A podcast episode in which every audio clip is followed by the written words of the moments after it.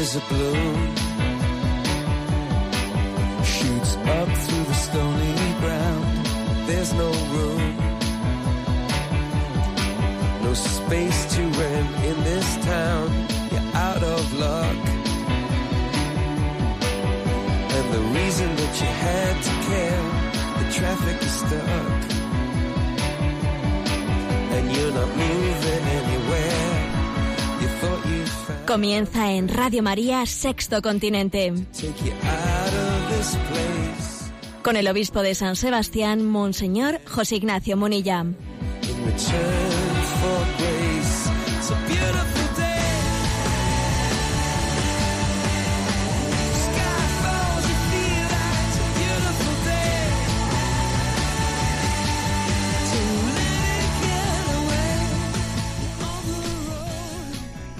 Cordial saludo a todos los oyentes de Radio María. Un día más, con la gracia del Señor, proseguimos este, este programa llamado Sexto Continente que lunes y viernes realizamos aquí en directo de 8 a 9 de la mañana en Radio María. Este programa suele abrir siempre con uno de los mensajes enviados a las redes sociales. Y antes de ayer enviaba un pensamiento de Paul Claudel que dice, la tentación del hombre moderno es la pretensión de no necesitar de Dios para poder hacer el bien. La tentación del hombre moderno es la pretensión del hombre moderno de no necesitar de Dios para poder hacer el bien. Y además lo decimos en un momento en el que hemos celebrado, ayer celebrábamos el Día de la Inmaculada Concepción, en el que ensalzábamos el mayor modelo de santidad que hemos tenido, de la santidad humana, que es el de Jesucristo, perdón, el, el de la Virgen María, de la santidad humana me refiero, y sabemos que es la gracia de Dios la que le ha hecho a María así. El hombre mm, está totalmente necesitado de tener conciencia de que no somos nada sin la gracia de Dios. El bien que hacemos, el bien que realizamos, Dios. En cuanto que envié este mensaje a las redes, ya vi yo que había algunas, eh, algunas no comprensiones.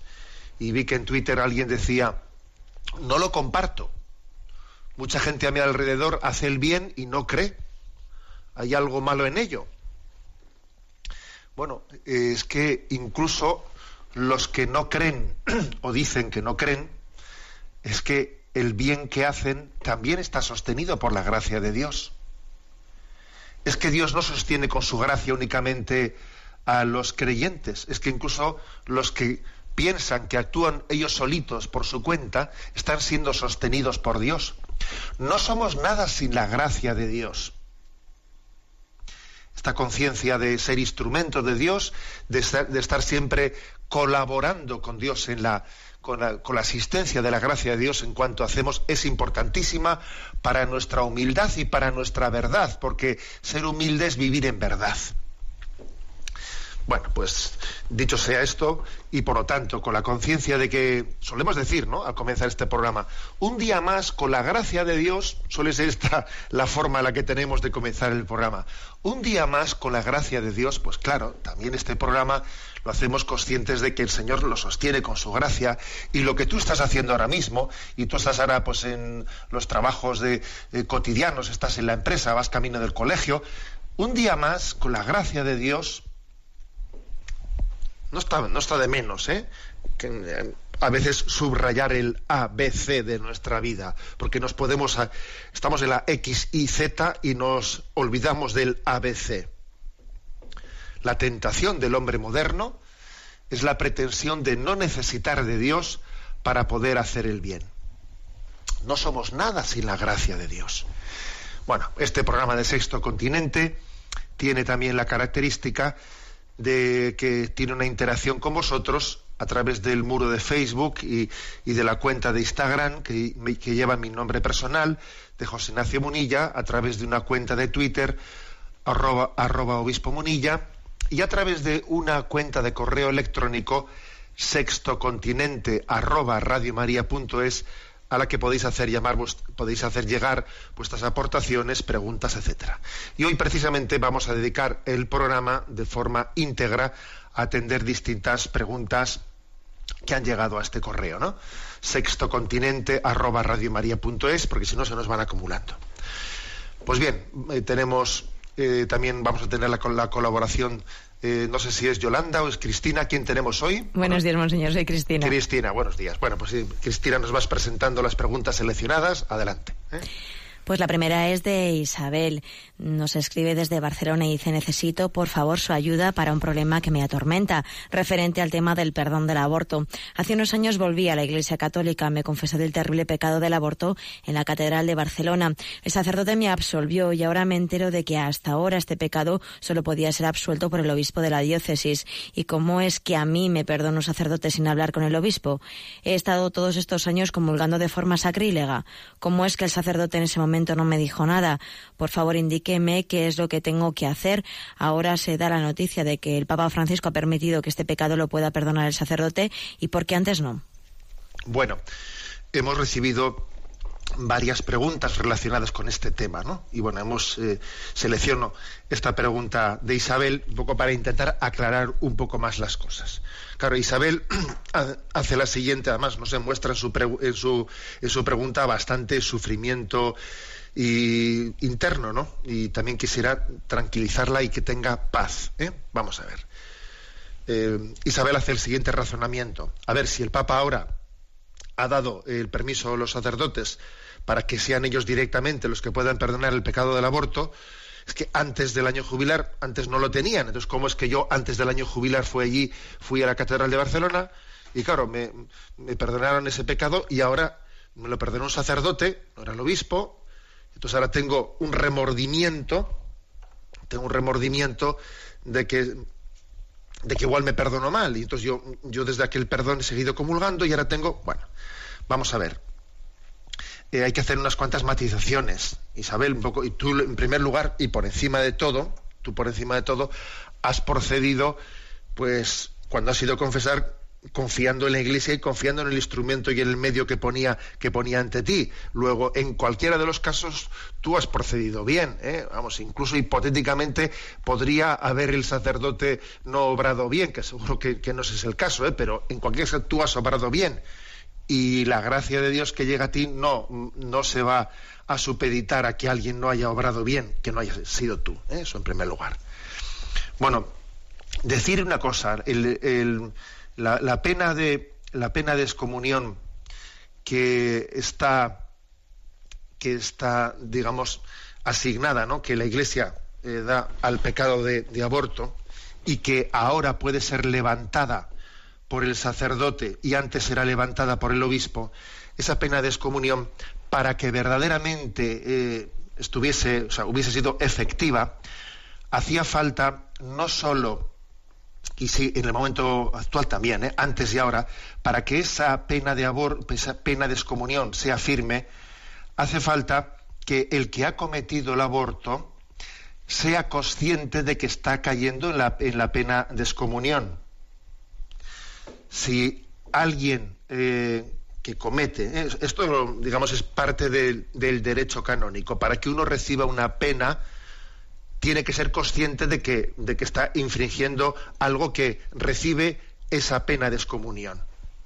Yo creo que la mayoría de las personas que abortan están cometiendo un pecado gravísimo, obviamente, ¿no? Esos son conscientes, porque eso es de ley natural. O sea, que el, no ser conscientes de que alguien cuando aborta está atentando contra una vida, eso es imposible, eso sería ser ciego en la conciencia. Ahora, ser consciente de que estoy cayendo en una pena de excomunión, yo creo que la mayoría de las personas que, que abortan no son conscientes de ello.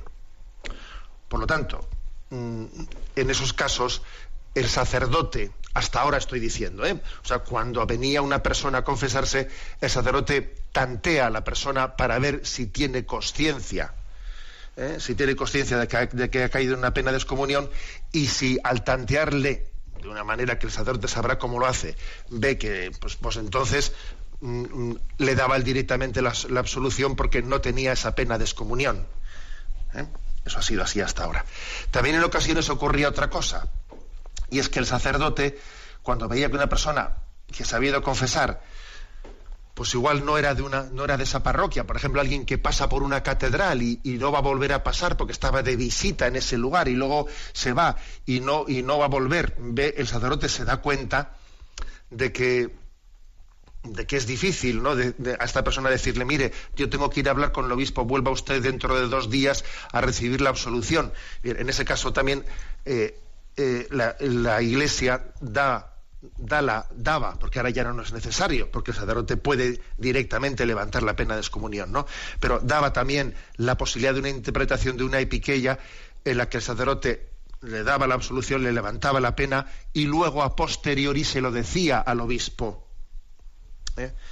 Bueno, también otra posibilidad, y es que ella que se, ha, que se ha confesado en la catedral, en una catedral, igual, igual el sacerdote con el que se ha confesado, pues era el canónigo penitenciario, el cual siempre ha tenido la potestad de levantar las penas canónicas que están reservadas para el obispo. ¿eh? O sea, que es que igual el que le... Es decir, que las posibilidades son varias. En cualquier caso, a ver, Isabel ha recibido la absolución y no debe de dudar de ella ni entrar en, escrúpulos y ahí va, lo recibí bien. No, o sea, ese era un trabajo del sacerdote. El sacerdote, mm, seguro, vamos a confiar en que lo hizo bien. Y si no lo hizo bien, además, es que Isabel recibió la gracia. Eso no hay, que, ponerlo, eh, no hay que ponerlo en duda. ¿eh? La herida del, aborto suele ser muy grande y a veces, y a veces cuesta, fijaros bien, ¿eh? cuesta más perdonarse uno a sí mismo que acoger el perdón de Dios. Me he encontrado con personas ¿no? que, que han recibido el perdón de Dios, pero que sin embargo luego les cuesta, entre comillas, ¿no? perdonarse a sí mismas. Bueno. Y bueno, y la última pregunta que hace Isabel es. Eh, ahora se da la noticia de que el Papa Francisco ha permitido ¿no? que este pecado lo puedan perdonar los sacerdotes y por qué antes no. A ver, pues el hecho de que de que la Iglesia reserve eh, pues, eh, el, levantar una pena de excomunión a un, eh, o, que aplique la pena de excomunión a, a, un pecado, que por cierto, o sea, no se ha quitado la pena de excomunión al pecado del aborto. Eso no ha cambiado. Lo que ha cambiado es que se le permite al sacerdote directamente, sin tener que pedir el permiso del obispo, el poder perdonarla. ¿por qué, mm, por qué primero, por qué se le pone pena de excomunión y por qué ahora se le permite al obispo levantarla? A ver, se le pone pena de excomunión porque es un pecado ante el cual la cultura contemporánea es muy ciega, es muy inconsciente, hasta le llama derecho, derecho al aborto. Entonces, si se, le, si se le aplica esa pena de excomunión, es para intentar también educar las conciencias. Porque fíjate, por ejemplo, pues el, el, pecado de matar a un padre no tiene pena de excomunión. Entonces, ¿cómo es posible que, el aborto sí tenga pena de excomunión y si uno mata a su padre no tiene pena de excomunión? ¿Cómo es posible eso? Pues hombre, por la sencilla razón de que, gracias a Dios, matar a un padre, pues es que no lo pone nadie en duda que sea una barbaridad y por lo tanto, pues igual no hace falta hacer eh, una medida para abrir los ojos de la conciencia de la gente. Pero sin embargo, el otro tema sí que hay una ceguera colectiva. Hay una ceguera colectiva y la pena de excomunión no quiere decir que sea más grave que el otro. No, no quiere decir eso. Quiere decir que igual hace falta educar la conciencia para caer en cuenta de esto en este momento concreto. ¿eh? O sea que tampoco equiparemos que algo tenga pena de excomunión para que sea más grave que otra cosa que no tiene pena de excomunión. No, eso no es así. O no es necesariamente así, por lo menos. Y, el hecho de que eh, ahora el, Papa haya permitido que sean los sacerdotes los que puedan levantar la pena de excomunión, si es que, si es que la ha habido, porque como he dicho, es posible que haya personas que no hayan caído en la pena de excomunión a pesar de haber cometido el pecado del aborto porque no han tenido conciencia de ello, porque la pena de excomunión requiere conciencia. ¿eh? O sea, la, la conciencia es importante, ¿no? Igual que, por ejemplo, igual que también cuando uno va a ganar una indulgencia. Para ganar una indulgencia no vale con que uno haga las obras materiales, sino tiene que tener conciencia de que está haciéndolo y ofrecerlo explícitamente. ¿no? La conciencia es, es, necesaria no solo para, eh, no solo para mm, incurrir en la pena de excomunión, sino también es la conciencia es necesaria para aspectos positivos, como ganar una indulgencia. ¿no? Bien, pero en cualquier caso digo, eh, ¿por qué el Papa ahora ha dado a los sacerdotes esa facultad de poder levantar ellos esa pena de excomunión? Pues porque nos damos cuenta de que el mundo también, el demonio, está queriendo que las personas que han quedado ¿no? heridas por el aborto, está queriendo alejarlas de la reconciliación. Y entonces el, el facilitar, el facilitar esa posibilidad, el no dificultarlo. Y además estamos en un momento en el que hay mucha itinerancia de la gente. La gente recurre a la confesión pues porque pasaba por una catedral, porque pasaba por Lourdes, porque pasaba por no sé qué sitio, porque, por qué circunstancia, ¿no? Y entonces eh, es difícil eh, el recurrir a vuelva usted dentro de dos días que voy a hablar yo con el obispo. Es difícil eh, poder así facilitarle el perdón. Yo creo que esta es la explicación. Por lo tanto, Isabel, pues, pues, pues, pues tener paz y, y en este momento vivir la gracia del perdón de Jesucristo y conviértete en un apóstol de la vida que la, la, mejor reparación que puede hacer alguien, ¿no? que cometió el pecado del aborto, la mejor reparación que puede hacer es convertirse en apóstol de la vida. Amar la vida, defender la vida de los más inocentes, esa es la mejor de las reparaciones. Bueno, ayer celebrábamos la Inmaculada y aquí en el País Vasco, curiosamente, eh, se celebra el Día de la Inmaculada el, el Día del Seminario. En el resto de España el Día del Seminario es el Día de San José. Pero aquí con motivo de que tradicionalmente el Día de San José estaba ligado a las misiones diocesanas del País Vasco en los ríos, en el Ecuador, pues el Día del Seminario se celebra el Día de la Inmaculada. Y bueno, pues es un día en el que hemos rezado especialmente por nuestros seminaristas, como os podéis imaginar. Y os pido oraciones, un Ave María por nuestros seminarios ¿no? en el País Vasco. Vamos a escuchar esta canción In persona Christi, ¿eh? de Gesed, una, un, una canción en la que se nos recuerda que el sacerdote actúa eh, en persona de Jesucristo, en nombre de Jesucristo.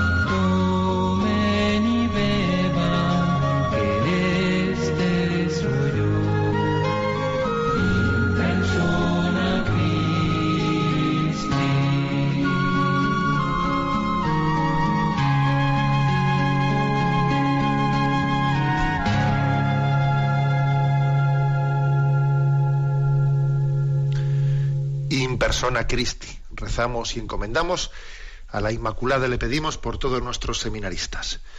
Continuamos en este programa de Sexto Continente que estamos dedicando de una manera monográfica a atender diversas consultas de los oyentes. Desde la emisora, Cristina nos está presentando las preguntas seleccionadas esta semana. Adelante. Una religiosa llamada Diana nos pregunta, Monseñor José Ignacio, yo soy Diana Gómez. Comencé mi camino de conversión en el camino neocatecumenal. Más adelante el Señor me llamó para consagrarme a Él y de esto hace ya 16 años. Soy la mujer más feliz por esta elección que el Señor ha tenido conmigo, llamándome a la vida monástica. Escuchamos su programa todas las noches en nuestra comunidad mientras cenamos y también bajamos sus charlas de Internet. Además de aprender mucho, también nos. Con respecto al programa del lunes pasado, me ha gustado mucho su defensa de la mujer y estas son mis preguntas. La primera, ¿cree usted, Monseñor, que el Evangelio es buena noticia para la mujer? ¿Por qué?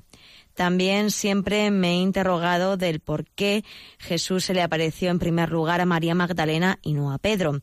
Y en tercer lugar y por último, ¿cuál es el origen de la vida consagrada femenina? ¿Por qué Jesús llamó a los apóstoles de forma explícita pero no a la vida religiosa?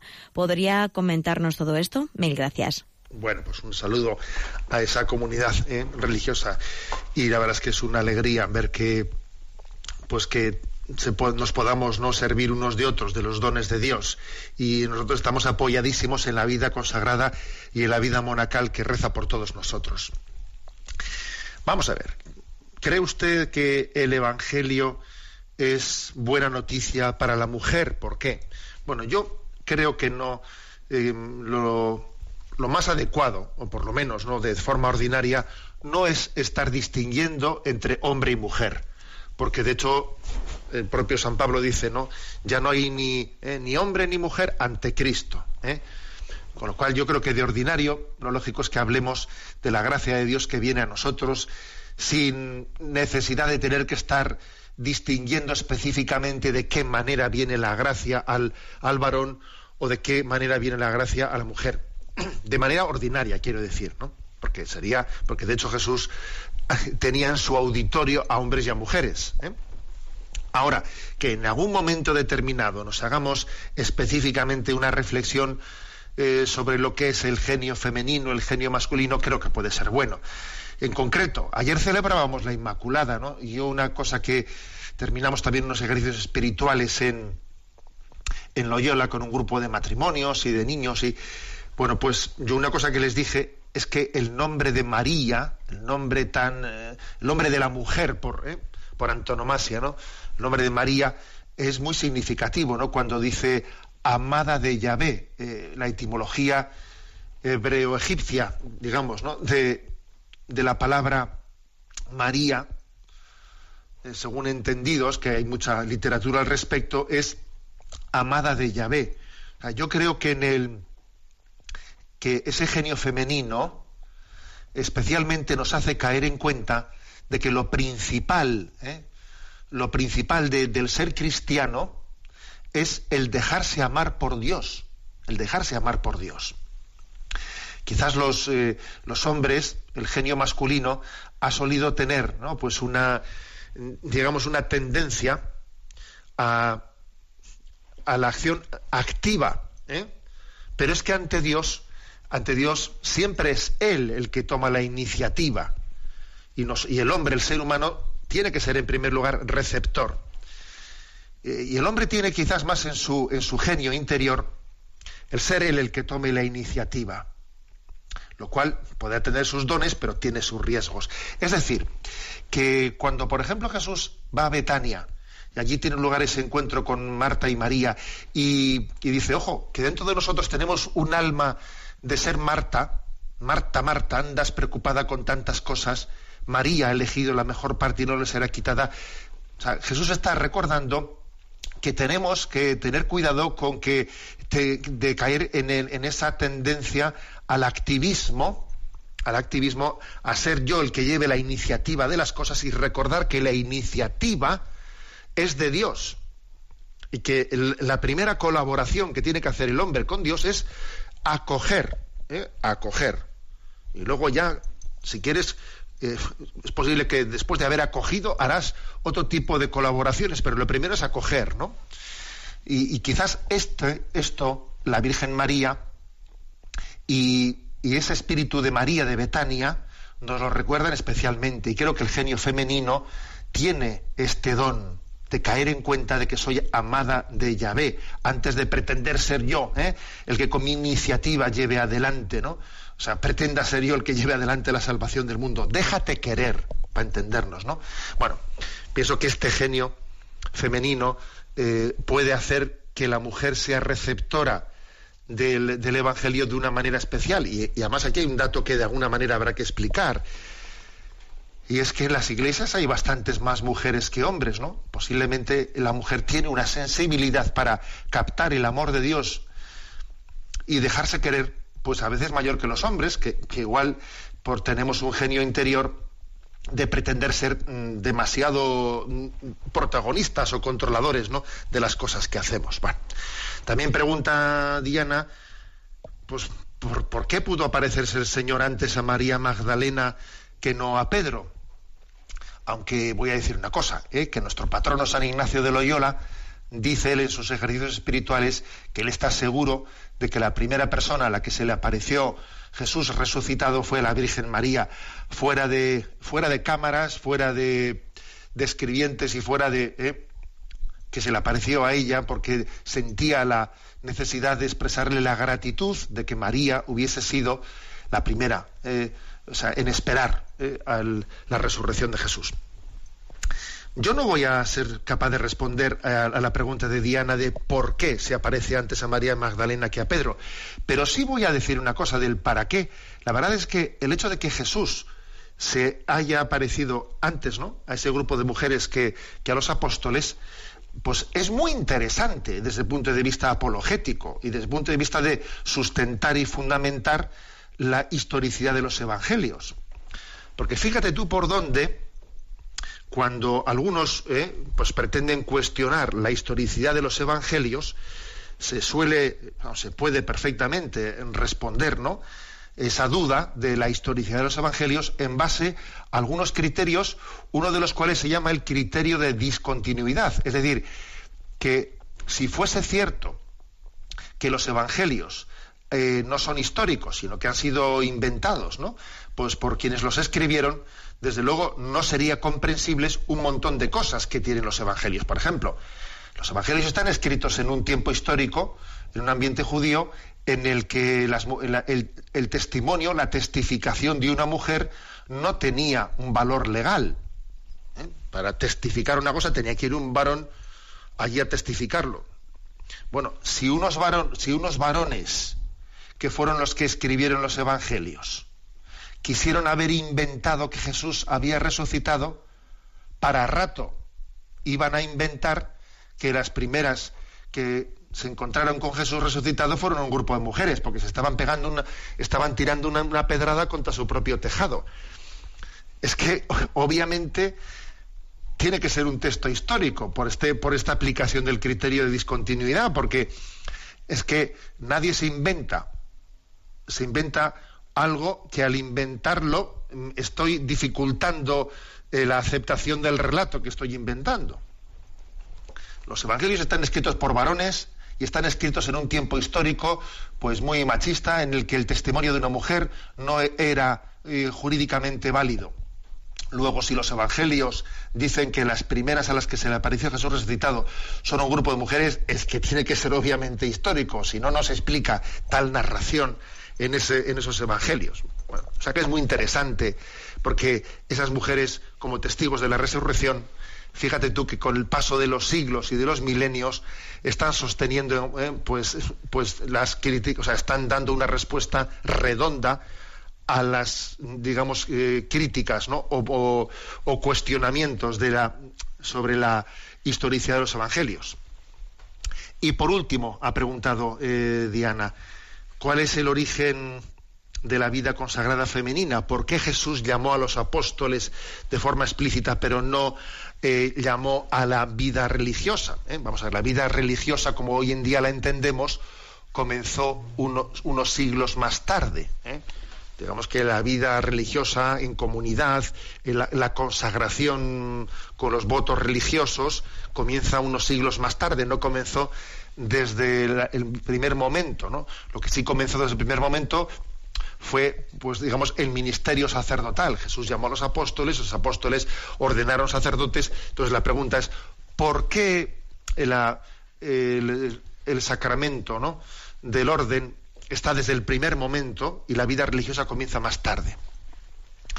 A ver, yo creo, yo, daría la siguiente respuesta. Pues porque en el fondo la vida religiosa, esa consagración ¿eh? con los votos religiosos, está ya plenamente implícita en la vida bautismal. ¿eh? Está ya implícita, no sino una forma de explicitarla más. ¿eh? Mientras que el sacerdocio, el sacerdocio que que capacita para la administración de los sacramentos, bien, no está eh, eh, implícito en el sacramento del bautismo, sino que, sino que requiere otro sacramento diferente. ¿no? Por eso los votos de la vida religiosa no son un octavo sacramento, no. El sacramento es el del bautismo. Y los votos de la vida religiosa lo que hacen es pues, mm, explicitar de una manera especial eh, ese compromiso bautismal. Creo que esa es la, la respuesta. Pero bueno, un saludo a esa comunidad y nos alegramos mucho de esa, eh, de esa comunión. Adelante, Cristina, con la siguiente pregunta. Es de Paco Molina de Granada. Dice, le agradecería que nos dirigiera unas palabras iluminadoras y certeras sobre la consideración religiosa que merecen los yihadistas seguidores del Estado Islámico, el Daesh o como se le denomine.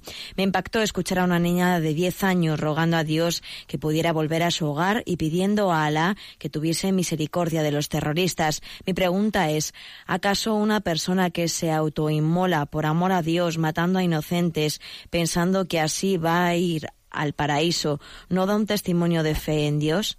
¿Puede salvarse una persona en esas circunstancias? ¿No es cierto que ellos demuestran más fe y amor a Dios que nosotros y que muchas veces somos unos creyentes de pacotilla?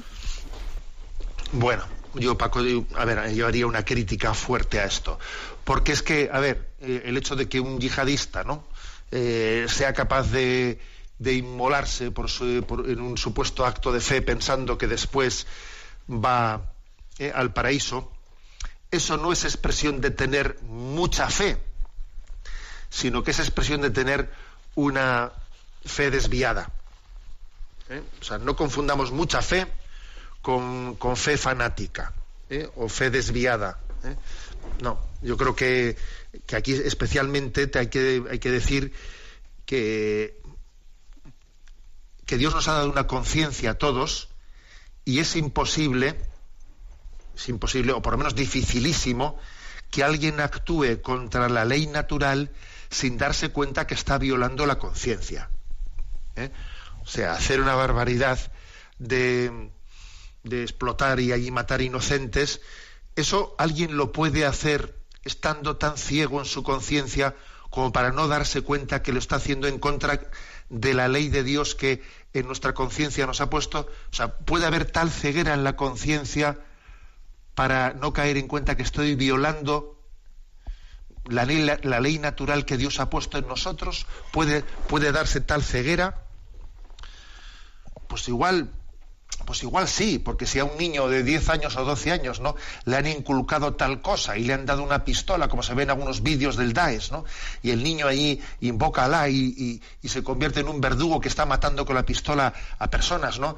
que hemos visto imágenes de esas terribles, pues igual a un niño cabe la posibilidad ¿no? de, de deformarle la conciencia de esa manera, pero no es lo normal, me explico. Lo normal es que cuando alguien haga una barbaridad se le tengan que encender las luces rojas de su conciencia. Luego mucho hay que toxificar, ¿no? Eh, el, concepto de Dios para que llegue a sofocar la ley, sea, la ley natural que está inscrita en nosotros. Lo que no se puede es hacer una ley de Dios enfrentada a la ley natural. Porque la ley natural inscrita en nuestra conciencia en el fondo es una, eh, está escrita por Dios. Luego Dios no se, no se, no se puede contradecir. ¿eh? Es como si ahora pues, a uno de nosotros, pues, eh, en principio, o sea, aquí nos aparece un ángel, imagínate, ¿no? Que se te aparezca un ángel y te dice, coge una pistola, sal a la calle y a los niños que veas pasar, pégales tiros. A ver, entonces yo qué es lo que pensaría? Pues yo lo que pensaría es que se me ha aparecido el demonio y no era un ángel. Pues porque no puede ser. ¿eh? O sea, es decir, que creo que, hay que hacer esta, esta lectura de, de, no admiración de esos hechos como si son manifestación de mucha fe. No, eso de mucha fe nada, es una, es una, una toxicidad de fe. ¿eh? Ahora, eh, luego también el oyente dice, bueno, ¿y estas personas se pueden salvar? A ver, que dejemos en manos de Dios las cosas, porque nosotros, a la hora de, saber hasta qué punto una conciencia es culpable o no es culpable de ese grado de, engaño que tiene, pues, pues eso, no, no, nos toca, ¿eh? no nos toca, aunque a mí francamente no me gustaría verme, verme en esa tesitura presentándome delante de Dios con, eh, pues con, esa, con esas obras tan bárbaras en nuestras manos. Bueno, pues como ayer fue el Día de la Inmaculada, me parece que también vamos a, eh, honrarla eh, escuchando este canto sobre la fe de María.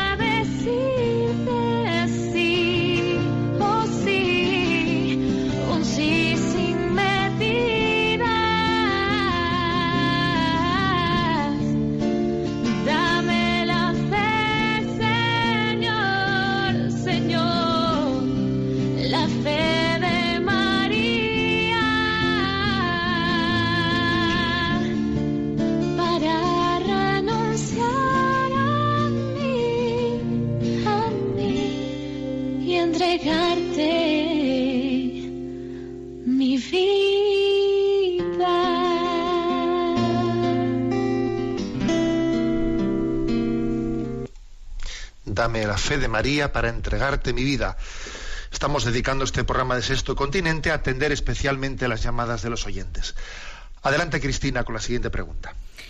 Una oyente llamada Teresa nos comparte su historia. En el programa que hizo usted el 28 de diciembre, escuché con mucha atención el testimonio de los padres que viven en Japón y que han adoptado un hijo con gravísimos problemas de salud. Me quito el sombrero ante ellos. Mi testimonio no es tan redondo como el de ellos, pero he pensado que también debo de compartirlo. Tengo tres hijos con discapacidad psíquica de 25 años, de 22 y de 12. Empiezo por decir que la peor enfermedad que existe es la mental, máxime cuando la ciencia se muestra incapaz de dar un diagnóstico preciso, como es nuestro caso. En nuestra casa no hay descanso. Los chicos tienen un comportamiento bastante agresivo y despectivo entre ellos y con nosotros. Hay momentos en que pienso me estaré mm, volviendo loca. Hay momentos que esto es un infierno. Hay momentos en que he odiado a mis hijos. Hay momentos en que le he pedido a Dios ayúdame a querer a mis hijos. Hay momentos de mucho sufrimiento, momentos de querer morir y también momentos de tocar el cielo. Cada uno tiene su historia y después de haber escuchado la de esa familia en Japón, he pensado que debía contar la mía, que no es tan modélica. Por desgracia, todo esto nos ha desunido a mi marido y a mí, no nos hemos apoyado el uno al otro y aunque estamos juntos es otro infierno dentro de nosotros mismos. Somos los dos católicos. Él tiene delante de sus ojos un muro que no consigo traspasar, que le lleva a no aceptar la situación que tenemos de nuestros hijos. Es todo tan complicado que hasta me resulta muy difícil expresarme, pero también tengo que decir que tengo experiencias inolvidables en las que he sentido como las caricias que el Señor me ha consolado, que son como un aliento para caminar en los momentos de desierto. En fin, seguro que me dejo algún detalle por contar. Soy fan de Radio María. Gracias por estar aquí, Teresa. Bueno, pues la verdad es que me ha impresionado, ¿no? Que Teresa comparta esta historia, eh, así de una manera tan, tan cruda. Y yo lo primero que he pensado al escucharla es qué bendición, ¿no? Pues que en una situación tan dura, tan complicada, pues eh, Radio María le pueda acompañar. He dicho, bueno, bendito sea Dios, ¿no? Que esta mujer, esta familia, en una situación tan complicada, tenga ese acompañamiento de Radio María y tenga esos momentos de caricias de Dios que también pues un instrumento como, como esta radio pues de vez en cuando le dé consuelos interiores, momentos de luz, momentos de tocar el cielo que, que le bueno que le ayuden también a integrar los momentos tan duros, ¿no? Es, es, es, maravilloso, porque claro, si nos pensamos que únicamente los testimonios, que, que todo sale redondo y perfecto, no, no, es que la, la vida es dura y muchas veces pues lo que la vida espiritual llega, ¿no? Nos, nos da la gracia es no de que todos los problemas se solucionen, sino de que podamos sobrellevarlos, ¿no? Tener la capacidad de llevarlos adelante ya es un milagro, de poder hacerlo sin hundirnos en ellos. ¿eh? Bueno, aún y todo, ¿no? Me atrevería a decirle que, que yo creo que, que en estos casos, ese tipo de circunstancias, hay que cuidar mucho, mucho la unión del matrimonio, porque, claro, es tan frecuente que los problemas, que los problemas con los hijos se traduzcan en, la división entre el matrimonio. Es tan frecuente eso. ¿no? Y es tan necesario para poder abordar el problema de los hijos que el matrimonio esté unido, tan necesario. Si yo fuese el demonio, cuando en una familia vamos, se, se- crea una situación problemática, problemática, ¿no? Pues para, para poder educar a los hijos, si yo fuese el demonio, lo que haría era, lo que haría sería dividir a los padres para que esa, para que esa situación no fuese abordable. Entonces, creo que, y seguro que esto que estoy diciendo lo ve claramente quien está en esa tesitura, ¿no? Por lo tanto, yo pienso que, que tenemos que pedirle al Señor la gracia de la conversión personal y la conversión matrimonial, que es la única eh, manera de, bueno, ojo, eh, que con esto no se soluciona el problema, porque si existe un problema de desequilibrios, eh, pues digamos, psíquicos profundos, eso no, no lo va a ser solucionado por esto, pero por lo menos existe una unión, ¿no? O sea, que el mal, que el sufrimiento, mejor dicho, que el sufrimiento no nos separe, sino que nos una, que nos una. Y es, es curioso, porque el sufrimiento tiene ahí algo de ambivalencia. Y somos testigos de cómo en ocasiones el sufrimiento sufre y, de- o sea, divide y separa, y otras veces el sufrimiento hace que la familia se una como una piña. Luego, en esa ambivalencia del sufrimiento, no sé dónde estará la clave para, eh, pues para que el, el- el efecto sea el positivo y no el negativo. Sin duda alguna, la clave estará en el don del Espíritu Santo, el de la comunión, que tenemos que pedir tenemos que invocar, e invocar y, y pedir la gracia de nuestra conversión personal, que es el mayor regalo que podemos hacer a la familia. Ahora que se acercan Navidades, regálale a tu familia tu conversión. Por Navidad, el mejor Papá Noel, el mejor Reyes Magos, es tu conversión personal. Pídeselo a Melchor, a Gaspar y a Baltasar, tu conversión personal. Bueno, damos paso al siguiente, la siguiente consulta. Adelante.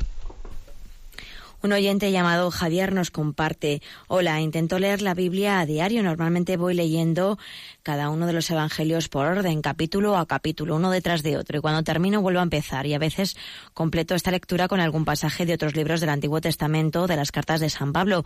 La cuestión es que estas lecturas no se corresponden con las lecturas que proclama la Iglesia en las celebraciones litúrgicas, sino que voy leyendo de forma continuada lo que toca cada día.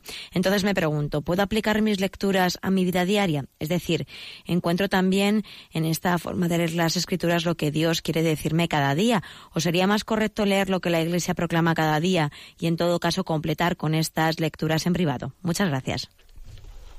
Bueno, yo creo que eh, no son incompatibles las dos cosas. ¿eh? La Iglesia tiene una pedagogía litúrgica ¿eh? que va, pues, digamos, acompasadamente en sus, en sus lecturas, pero la verdad es que leer los libros sagrados, como los hace el oyente, de, leyendo de capítulo a capítulo, primera vez, es también muy conveniente. Es muy conveniente porque, claro, un libro, eh, cualquier libro del Nuevo Testamento, tiene un desarrollo, tiene un desarrollo y tiene un hilo conductor que obviamente uno se lo pierde cuando escucha esas lecturas intercaladas en, eh, durante el año litúrgico. O sea, el hilo conductor pues, que tiene la carta a los Corintios o lo que fuera, mm, solamente uno lo puede apreciar si lee de corrido ese li- libro sagrado.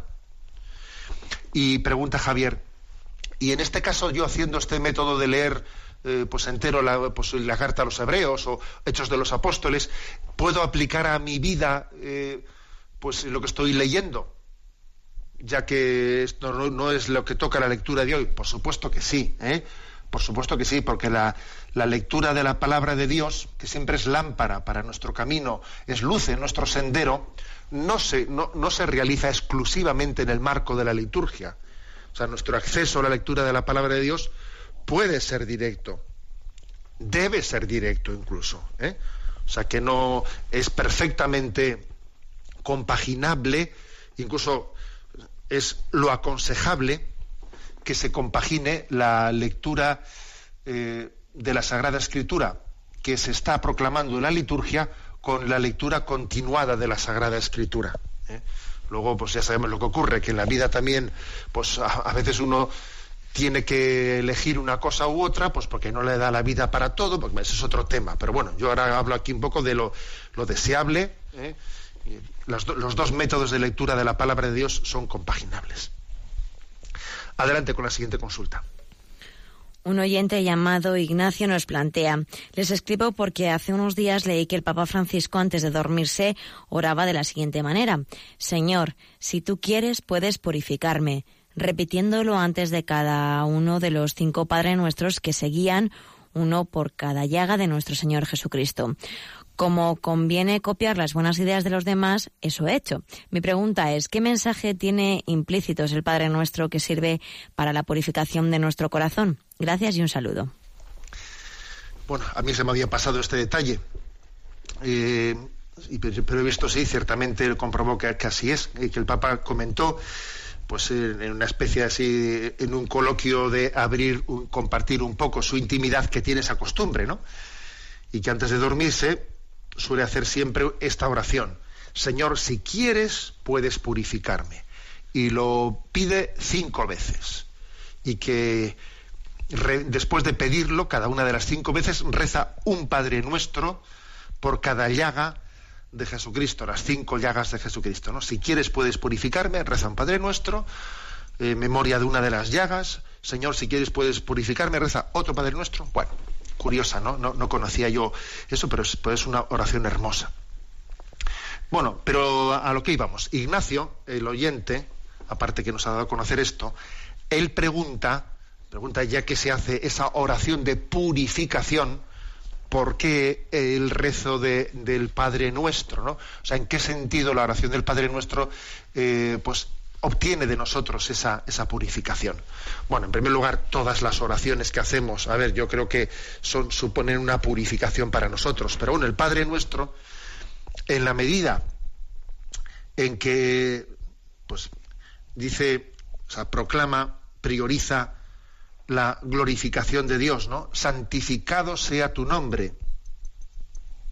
Santificado sea tu nombre. En la medida en que alguien pone como primera eh, primera meta de su vida la glorificación de Dios, que Dios sea glorificado, ¿no? Es como ponerlo central, eh, pues, en medio de la vida, de manera que lo que no es central, pues pase a ocupar un puesto relativo, relativo, eso ya es una purificación. ¿eh? Purificación es todo aquello que se deriva de que Dios sea el centro de nuestra vida. Y ahí luego se añade otra, otra petición. Hágase tu voluntad así en la tierra como en el cielo. O sea, hemos puesto a Dios en el centro de la vida, santificado sea tu nombre. Y luego pedimos, venga a nosotros tu reino, hágase tu voluntad en la tierra como en el cielo.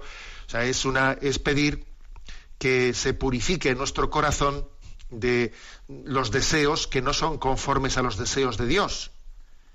De saber distinguir lo que son mis ocurrencias de lo que son las inspiraciones de Dios, de lo que son mis deseos, que son, son o no son conformes con la voluntad de Dios. Todo esto es una purificación, como os podéis imaginar. ¿eh?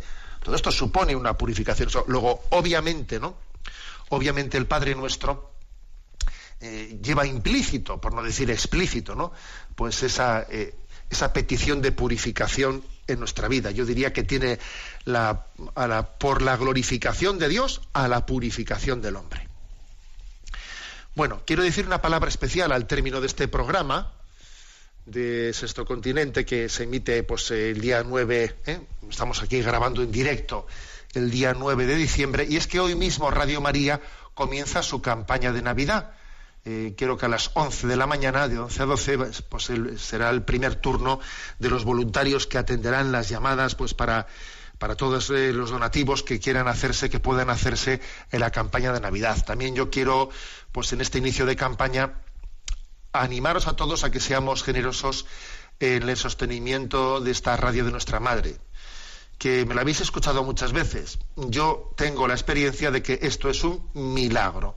Esta radio es un milagro por su método de evangelización, por la forma de hacer las cosas, por la libertad tan inmensa de no debernos a nada ni a nadie que no sea, ¿no? Pues directamente el mandato explícito de la evangelización, ser libres de otros condicionamientos que, pues que nos, mm, que nos desviarían ¿eh? de esta finalidad.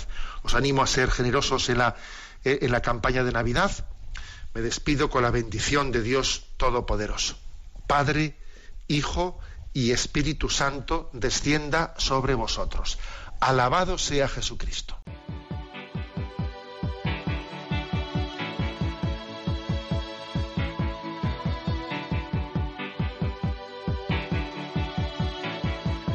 Heart is a shoots up through the stony ground. There's no room, no space to rent in this town. You're out of luck. And the reason that you had to care, the traffic is stuck. And you're not moving